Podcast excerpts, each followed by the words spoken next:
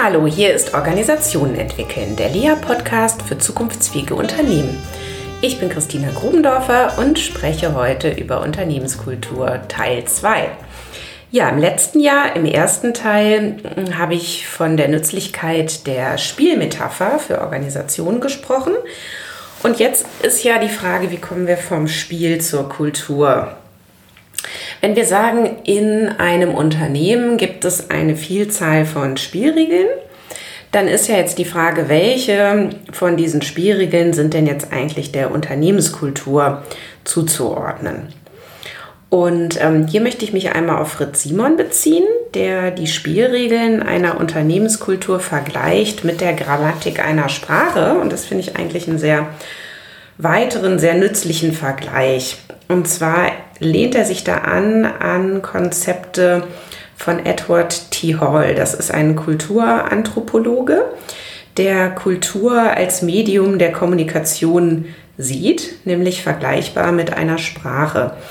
Und ähm, wenn wir mal darüber nachdenken, wie Sprache verwendet wird, dann wird ja jemand sofort als fremd erkannt, der die Grammatik einer Sprache nicht beherrscht. Das heißt, ähm, selbst wenn jemand ein tolles Vokabular hat und vielleicht auch eine super Aussprache einer Fremdsprache, dann ähm, wird er aber trotzdem sofort entlarvt, sozusagen als nicht zugehörig zu diesem, ähm, ja, vielleicht Kulturkreis, wenn er eben die Grammatik nicht ähm, ordentlich kennt. Und ähm, wer die Regeln, also die Ordnung verletzt, der gehört dann eben nicht dazu. So. Und eine Unternehmenskultur funktioniert sehr ähnlich wie eine Sprache. Ähm, wer nämlich in ein Land kommt, dessen Sprache er nicht spricht, der hat ja oft Verständigungsschwierigkeiten. Ähm, und es reicht eben nicht aus, einzelne Wörter einer Sprache zu kennen, um sich richtig toll zurechtzufinden. Das merkt man vor allen Dingen dann, wenn man auch in berufliche Kontexte eintaucht, die ja häufig nochmal an Sprache ganz besondere Herausforderungen stellen, zum Beispiel dann auch in, in einer gewissen Fachlichkeit, sich in der Sprache ähm, zurechtzufinden. Und ähm, vieles, was gesagt wird, ähm, wird ja dann auch mit entsprechenden Gesten begleitet und um dann interpretieren zu können, wie genau jemand etwas meint. Und so muss man natürlich auch gut beobachten, welche Gesten werden da gemacht, wie genau wird gesprochen, welche Wörter werden gesagt und so weiter. So, das heißt, ähm, interessant ist aber eigentlich, äh, dass von den Menschen, die eine Sprache sprechen und benutzen, gewöhnlich gar nicht hinterfragt wird, warum die Grammatik jetzt eigentlich so ist, wie sie ist, beziehungsweise ob sie so sinnvoll ist oder nicht vielleicht auch anders sein könnte oder sollte. Und so ist das bei Unternehmenskulturen auch.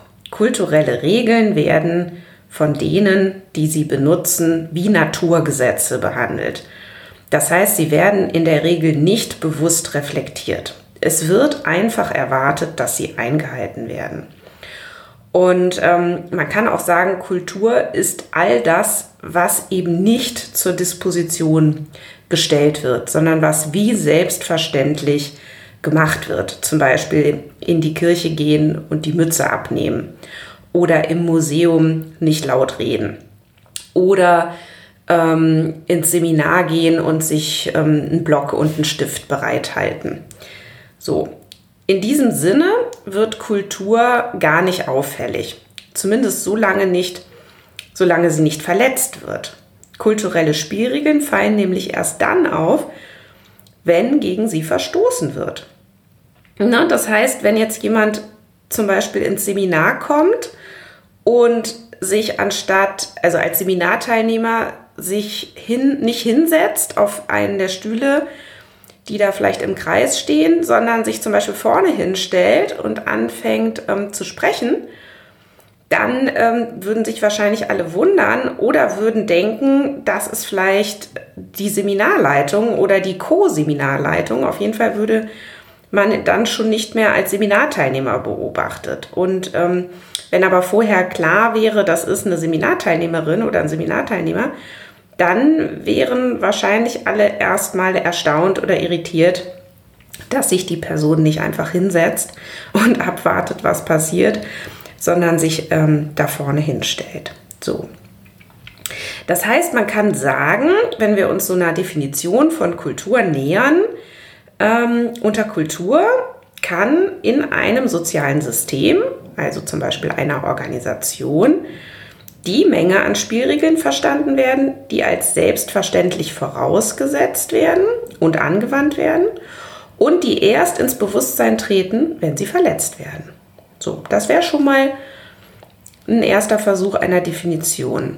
Und jetzt ist natürlich die Frage, wie können denn überhaupt kulturelle Spielregeln erlernt werden, wenn sie gar nicht bewusst reflektiert werden. Und hier hilft eben der Blick auf das Erlernen einer Sprache. Denn Grammatik lernt man ja auch einfach so. Ne? Das heißt, ähm, die Grammatik einer Sprache vermittelt sich über die Anwendung. Und es ist gar nicht erforderlich, dass man die grammatischen Regeln benennen kann.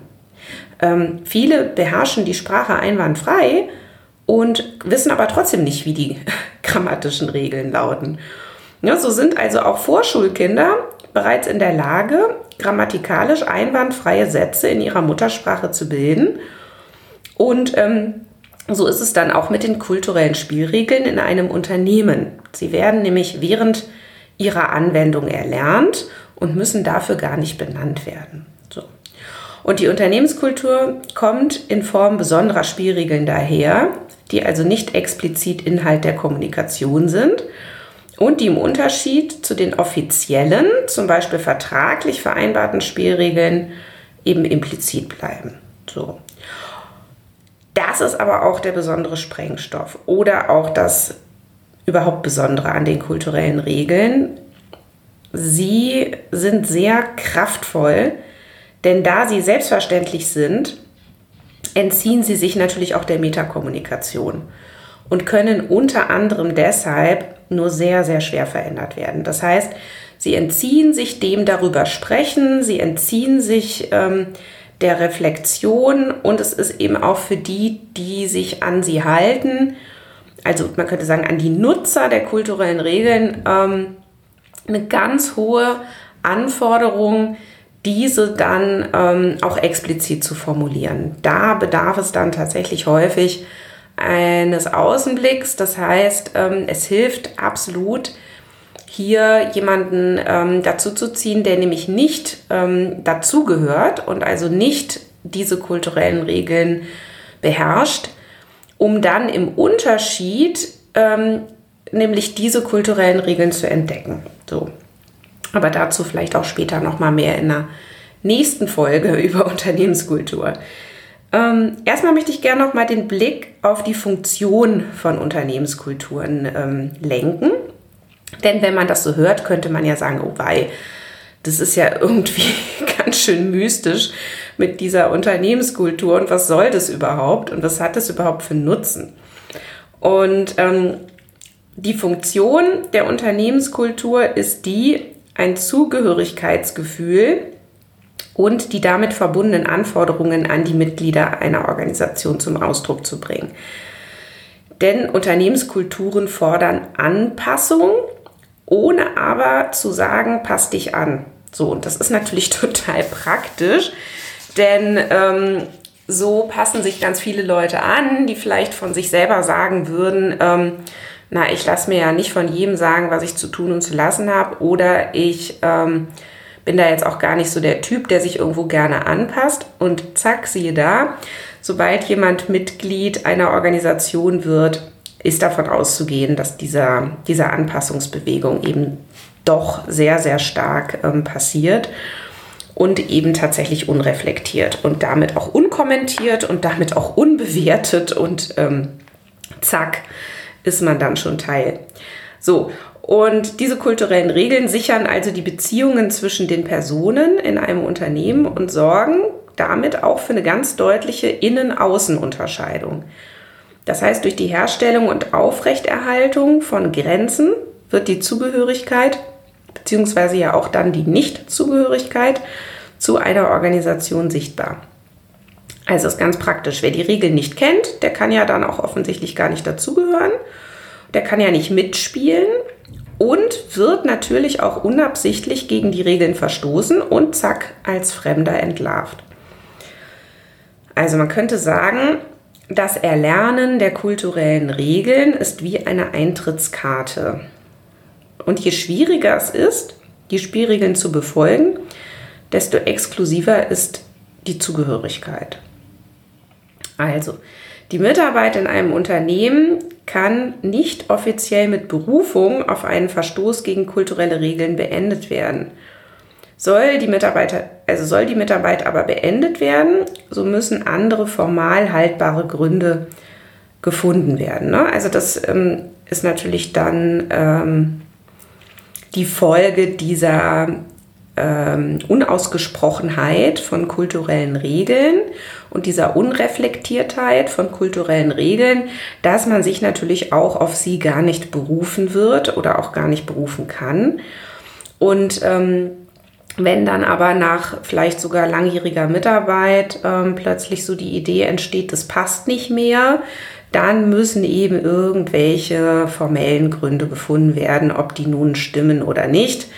Ähm, das ist dann äh, eine andere Sache. Ich sagte ja schon in Folge 1, deswegen ist die Probezeit so praktisch, weil da muss äh, man keine Gründe angeben. Und ähm, dann ist eben auch häufig die äh, kulturelle Nichtpassung einer der Gründe. So, was ist jetzt also mit Leuten, die wiederholt gegen kulturelle Regeln verstoßen in einer Organisation? Denen droht eben tatsächlich der Rauswurf. Das ist eben auch so das Fatale, wenn jemand sich wiederholt dagegen auflehnt, dann ähm, muss er eben damit rechnen, zunächst mal informell nicht mehr dazu zu gehören. Ja, da gibt es ja ähm, in sozialen Gefügen die äh, wundersamsten Strafen. ich sage es jetzt mal so böse ähm, für dann diese Leute, die dann da ausscheren. Die werden dann äh, nicht mehr eingeladen zu irgendwelchen privaten, vielleicht äh, den Beruf begleitenden Anlässen. Ähm, die bekommen dann auch keinen Kuchen mehr gebacken, wenn sie Geburtstag haben. Oder die werden dann eben auch nicht mehr äh, gefragt, äh, wenn dann irgendwie informell irgendwas geklärt wird. Also dann, dann machen die Kollegen plötzlich unter sich aus, wer wann dann den Urlaub einreichen wird und dann ähm, ist die Kollegin oder der Kollege ganz überrascht, dass die anderen sich schon alle abgesprochen haben und dann nur noch die Reste übrig sind. Ne, die Beispiele sind ja mannigfaltig, ähm, wie man dann in so einem sozialen System auch abgestraft werden kann, wenn man eben ausgeschert ist. So. Das ist auch nochmal ein ganz, ganz interessanter Punkt, denn die Verletzung kultureller Spielregeln ähm, ist mit sehr heftigen emotionalen Reaktionen der anderen, ähm, ich sage jetzt mal Mitspieler, verbunden. Denn ähm, die sehen in der Kultur auch eben ganz stark ihre Zugehörigkeit und ihre Identität. Dazu gleich noch mal mehr. Ähm, andersrum können wir eben, wenn wir diagnostisch drauf schauen, sagen, wenn wir als Außenstehende eine Situation erleben und es uns unerklärbar erscheint, mit welch heftigen emotionalen Reaktionen da agiert wird, dann können wir ziemlich sicher sein, dass wir es gerade mit der Kultur zu tun bekommen haben. Ne? Denn ähm, diese Affekte sind dann eben für Außenstehende, die diese kulturellen Spielregeln eben nicht kennen, meistens überhaupt nicht nachvollziehbar. Und die Mitspieler selbst ähm, merken das meistens gar nicht, sondern finden ihre Affekte in diesem bestimmten Kontext als völlig normal. Ja, so. Also mal angenommen, da kommt jetzt jemand, ähm, ich habe jetzt mal vor Augen eine Technologieabteilung, ähm, wo viele ähm, Programmierer und drinnen äh, arbeiten und da kommt jetzt jemand ähm, und arbeitet Tag und Nacht. So. Und das ist da aber nicht üblich. Ja, so und jetzt gibt es heftigste emotionale Reaktionen und man könnte dann sagen, so ein innerer Dialog von so einem Kollegen könnte sowas sein, naja, toll, wenn der jetzt meint, dass er sich hier mit so einer Art hier einschleimen kann, dann hat er sich aber gewaltig geschnitten. Also bei den Kollegen macht er sich damit jedenfalls nicht beliebt und bei unserer Chefin schon gar nicht. Und ähm, naja, der kann ja hier noch so sehr damit prahlen, dass er hier überall einsetzbar ist und dass es keine Probleme gibt, nur Herausforderungen, bla bla und so weiter. Na super, dann muss der Chef ja denken, wir sind jetzt hier die faulen Socken, wenn wir hier eben nicht bis abends um 10 oder 11 wild auf der Tastatur rumhacken und der schreibt den Code ja noch bis tief in die Nacht und so weiter. Naja, klar, der hat ja wahrscheinlich auch keine Freunde, der hat nur die Arbeit. Was soll der schon irgendwie sonst tun? Ähm, und der wird dann schon sehen, wie, wie beliebt er sich hier mit dieser ähm, Schleimtour macht. So, ne, so oder so ähnlich könnte dann so ein Gespräch in der Kaffeeküche äh, laufen über diesen neuen Kollegen. So. Und das Ding ist natürlich, kulturell erwartetes Verhalten lässt sich nicht in einen Arbeitsvertrag schreiben und kann in den meisten Fällen auch eben nicht vorab vereinbart werden. So. Also zusammenfassend kann man sagen, kulturell sind alle Erwartungen in der Organisation, die nicht explizit mit Bezug auf die Mitgliedschaftsbedingungen formuliert oder eingefordert werden können, aber eben trotzdem extrem ähm, verhaltensleitend ähm, oder man könnte auch sagen strukturgebend sind. So, also in den meisten Werbeagenturen gibt es zum Beispiel die Erwartung, vor Pitches ähm, an mehreren Tagen hintereinander bis tief in die Nacht hinein zu arbeiten, um in sehr kurzer Zeit die großen Arbeitsmengen zu bewältigen. Und die Mitarbeiter in Agenturen, die wissen, dass sie sich an diesem Arbeitsmarathon beteiligen müssen. So. Das sind natürlich rein formal jede Menge Überstunden, die da abzuleisten sind und die zum Beispiel von der Geschäftsführung gar nicht wirklich formal einforderbar oder gar einklagbar wären. Ähm, denn das lässt sich ja mit keinem Arbeitsvertrag und mit meiner, keiner Pausen- oder Arbeitszeitregelung vereinbaren. Aber trotzdem ist allen klar, das muss jetzt so gemacht werden, denn anders geht es eben nicht. Und wenn man dazugehören will, so, dann ist man dabei. Und ähm, das wird dort aber meistens auch gar nicht thematisiert, sondern wird eben einfach auch nur durch Imitation ähm, gelernt. So.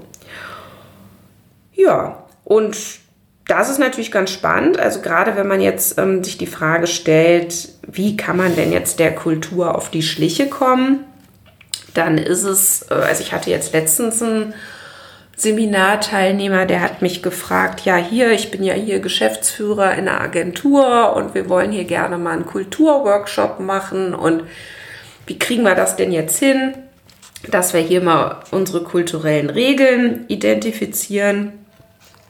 Und da habe ich gesagt, ganz ehrlich, halte das für wenig ähm, erfolgversprechend, wenn ihr jetzt versucht, das ähm, alleine hinzukriegen, weil am besten, ihr ladet euch mal Leute ein, die eben nicht bei euch arbeiten und die euch mal beobachten, einen Tag lang, ja, oder zwei. Und die dann euch mal rückmelden, all das, was sie merkwürdig fanden. Oder all das, was sie irgendwie interessant fanden oder was anders war, als sie es erwartet hätten. Oder sie es aus anderen Kontexten kennen. Und dann ähm, hat man schon eine ganz gute Chance, ja, da mal dann an einige Punkte ranzukommen, die man nämlich selbst ähm, für völlig selbstverständlich hält und die dann eigentlich nur andere, Fremde ähm, merkwürdig finden können. So. Ein anderer äh, wichtiger und auch sehr spannender Punkt von kulturellen Regeln ähm, ist der, dass sie häufig ähm, kompensatorisch wirken zu den formalen Regeln und für manche Organisationen auch ähm, überlebenswichtig sind. Ja, also das war jetzt eben das Beispiel mit der Werbeagentur. Wenn die Mitarbeiter da nicht mitziehen würden, dann ähm, hätte so eine Agentur wahrscheinlich echt ein Existenzproblem, ja, weil die Fristen, da irgendwas abzuliefern, häufig sehr kurz sind. Und dann bräuchten die äh, wahrscheinlich viel, viel mehr Mitarbeiter in so einer Zeit, um das dann zu schaffen. Ähm, und das ist dann natürlich wieder die Frage, äh, wie das überhaupt gehen kann, auch die Arbeit dann zu koordinieren. Oder denken wir doch mal an die Pharmaunternehmen. ne, die dann dem Gedächtnis der Apothekenmitarbeiterinnen, äh, dass es sich bei dem neuen Produkt um ein sehr empfehlenswertes Medikament handelt, durch wertige Geschenke auf die Sprünge helfen sollen. Ja, das verträgt sich natürlich nicht mit der Gesetzeslage, aber wenn ein Außendienstmitarbeiter ähm, hier keine Tipps und Tricks annimmt von seinen Kollegen oder das nicht so macht, dann muss er damit rechnen, dass er sich dann in Zukunft wahrscheinlich bei einem anderen Unternehmen bewerben muss. Ja. Und im Zweifel, also was weiß ich, vor Gericht oder so, hat es natürlich diese Erwartung an diesen Außendienstmitarbeiter nie gegeben. Klar. Ja. So. Also, die Frage ist, gäbe es das Unternehmen noch, wenn die Außendienstmitarbeiter das so nicht machen würden? Okay, also zusammenfassend lässt sich sagen, dass abweichendes Verhalten das Bewusstsein für kulturelle Muster fördert. So, und von externen Beratern oder auch Neulingen darf erwartet werden, dass sie sich ähm, dessen bewusst sind und vielleicht sogar eine stille Freude daran haben, als kulturelle Beleuchter oder Musterbrecher äh, zu fungieren, die dann durch ihr regelbrechendes Verhalten die Kultur zum Vorschein bringen. So. Und ähm, Neulinge wiederum, ähm, die mit so einem Blick in eine Organisation reingehen, haben sicherlich ihre stille Freude und äh, können das wirklich ihr Verhalten in Abweichung zu dem anderen vielleicht auch noch mal mit einer ganz anderen, ähm, ja, in einem ganz anderen Licht betrachten und für Berater, Beraterinnen ist es natürlich Pflicht, finde ich, ähm, das mitzureflektieren, dass also Beratung die Kultur zum Vorschein bringt. Ähm, und für Führungskräfte, finde ich, ist es aber auch nochmal ein ganz wichtiger Blick, ähm, zu sagen, okay, wenn jetzt hier jemand zum Beispiel neu reinkommt, dann ist das für mich eine ganz, ganz wichtige Informationsquelle, für unsere Kultur und ich sollte wirklich die Gespräche suchen mit neuen Mitarbeitern, denn ähm, das ist eine wunderbare Möglichkeit, hier in die Reflexion zu gehen. Ja, soweit erstmal zu heute, Teil 2 der Unternehmenskultur und es gibt noch ganz viel dazu zu sagen. Ich freue mich auf Teil 3. Bis bald.